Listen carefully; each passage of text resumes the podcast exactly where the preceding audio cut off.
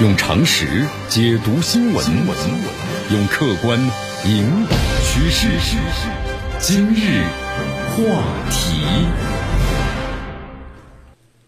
这里是今日话题。大家好，我是江南。历史性的普拜会啊，这个值得回味的细节呢还是蛮多的啊。今天节目当中，江南就给大家说说，其中有十个细节。你看这个拜登呢，先伸出右手，然后呢，普京也伸出右手，你看是不是觉得挺有意思啊？两人呢相互一视笑，上前一步走也不碰肘啊，两只手握在一起。女助理呢赶紧上去把大门关上。那么然后呢，然后就会谈了。举世瞩目的普拜会啊，我们说这个外交呢是无小事的，细节特别重要。有一些看似呢不经意的细节，往往透露出的是意味深长的信号。啊，有几个观点，个人观点啊，我们谈一谈，对吧？很有意思的细节。呃，细节之一啊是拜登的手卡。你看，在双方坐定之后啊，就是美国人当时呢很。就是惊异的发现，这拜登还拿着手卡，就像这个主持人一样，要拿着手卡啊，不时的要瞄上一眼，提示一下自己。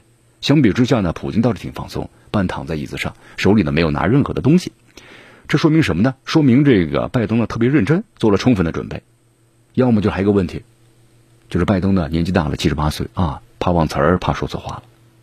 当看到有美国记者感慨呀，说我们的在总统在提供答案时，需要经常的阅读手卡。这看起来呢，既尴尬又非常的软弱啊！这是美国记者的评价。那么细节二呢，是特朗普总统啊。你看，很快手卡的重要性显现出来了。现场的美国记者呢，注意到一个细节：明明说的是普京，但是拜登嘴里呢说着说着冒出特朗普总统了，很快就纠正过来了，对不对？这场会晤你跟特朗普有什么关系啊？美国的社交媒体上呢，看到有人在分析说，根据这个弗洛伊德的心理分析学啊，可能在这个拜登的眼里，普京就是特朗普，特朗普就是普京。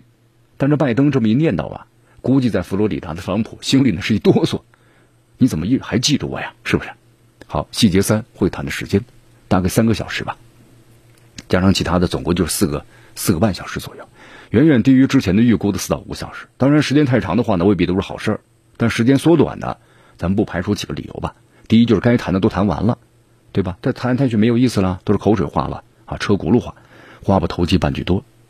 那么同时还有就是年龄在那儿撑不住了，那么具体原因咱们也不知道，要看以后美国官员的披露。好，细节三呢是肢体语言啊，简单说一下。你表面来看的话呢，都很放松。有一张这个照片是拜登翘着二郎腿啊，在大笑。那么普京的两腿岔开，双手举起大笑。其实呢，我们说了。两人都知道，全世界都在看着他们的，因此都努力向世界展示自己啊自信从容的一面。当然呢，还要看不同的角度。那么另一种照片呢，就显示拜登不笑了，双手放在这个膝盖上。那么普京的眼神呢下沉，右手在这个椅子的扶手上做着小动作，什么意思啊？这么大场合，两人多多少少有点紧张啊。呃，细节五，礼物。这个拜登啊呈上礼物，一个美国呢。野牛的水晶雕塑，你看白宫的解释说了嘛，这庄严的塑造了这个美国最威严的哺乳动物之一，代表着这个力量、团结和韧性。这个野牛的话是这个美国的国兽嘛，对不对？应该有内涵。那么同时还向这个普京呢赠送了常戴的飞行员眼镜啊，就是《时代周刊》那副眼镜啊。这拜登的眼里呢都是普京，啊，这个俄罗斯呢也回赠了，是吧？但是这是就是一个小小礼物。那么这个细节六呢，恭维。没有火花四溅，你看这个拜登呢也没有骂这个普京是吧？你是杀手，也没说从普京的眼睛里看不到灵魂。那么其实，在会谈之前呢，他改口称赞，说这个普京呢非常的聪明，也非常的强硬，是个值得尊敬的对手。你看这个普京呢，我们说更是普京啊，夸奖这个拜登的平衡专业，是一位呢经验丰富的政治家。那么拜登和他这个谈了很长的时间，还谈到了他的家庭，说这不是你和大多数政治家都能够做到的。你看该骂的时候骂，该夸的时候夸。所以说，咱们一分析发现，都是老老资格的政治家了，确实很有一套啊。好，这个细节七啊，交锋，具体不太清楚。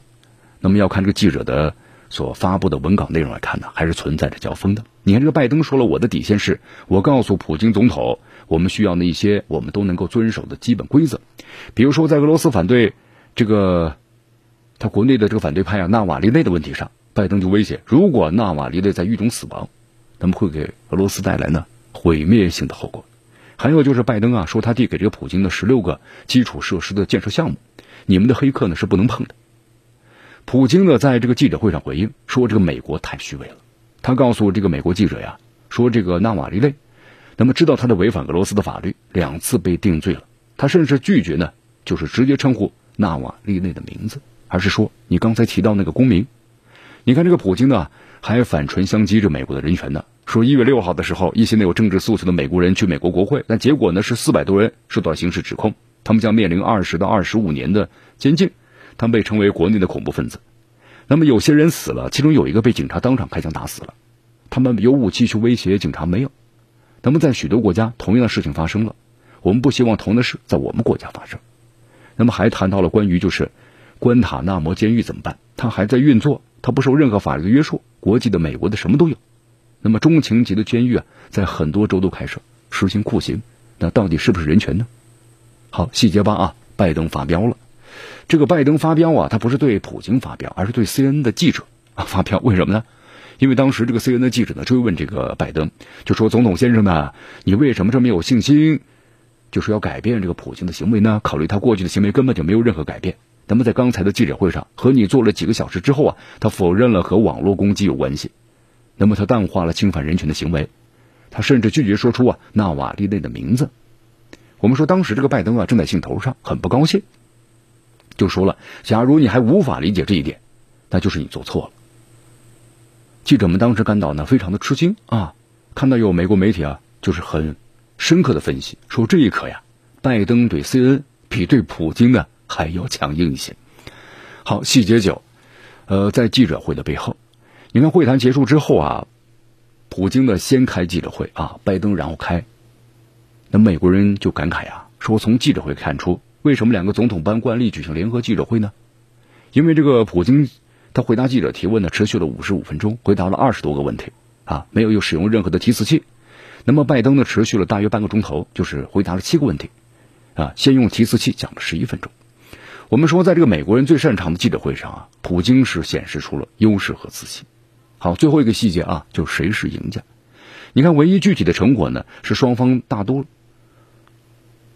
就是可以回去工作了。谈完之后，但是我们说后续谈判呢？还在继续啊，那么谁是赢家呢？谁是赢家呢？你看这次谈判呢，我们说大的问题上还是没有相应的结果，但小的问题上，至少双方呢驱逐了大使就不用再驱逐了啊，可以回去工作了。那么双方都认为自己是胜利的一方。拜登说他坚定的捍卫了美国的利益。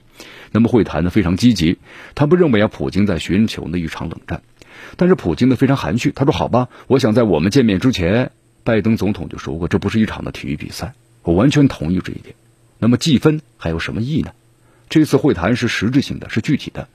当然呢，还有礼物啊，但是并没有说要继续会晤，也没有邀请对方来本国做客。成果多少，所以说大家自行评估。啊，其实最后怎么看呢？你看这次因为很多内容啊，咱们都不知道的，因为这个记者呢没允许进去。那么回头的话呢，可能逐渐逐渐会披露出来一些。但有几点可以肯定，对吧？我们就说了。东西南北中，那么除了中没谈，其他都谈了，很少公开提到中国啊，一切尽在不言之中吧。我们说会说话的普京也预先说了，中国是个友好的国家，中国关系的性质和水平决定俄罗斯不会呢提防中国的发展。我们说其实和这个特朗普一样啊，拜登其实在努力改善的美俄的关系啊，不然也不会主动呢提我们来开一次峰会吧，对不对？但是美俄之间呢，我们说结构性矛盾，这个矛盾的话呀，是很难的去把它。改变的，尤其是美国国内，我们说了，也包括像民主党，对不对？强烈的反俄情绪。同时，他美国，他国内必须要树立这么一个战略敌人呢。你没有这个战略敌人的话，你美国怎么去把它发展呢？就这个意思。所以这是一个结构性的矛盾啊，要改善起来非常非常难。有的时候呢，会谈本身可能是就已经是最大的一个成果了哈，就能谈就不错了。我们说世界百年之未有大变局啊，变是常态，但是咱们要充分的自信。也要保持呢足够的清醒，用常识解读新闻，用客观引导趋势。今日话题。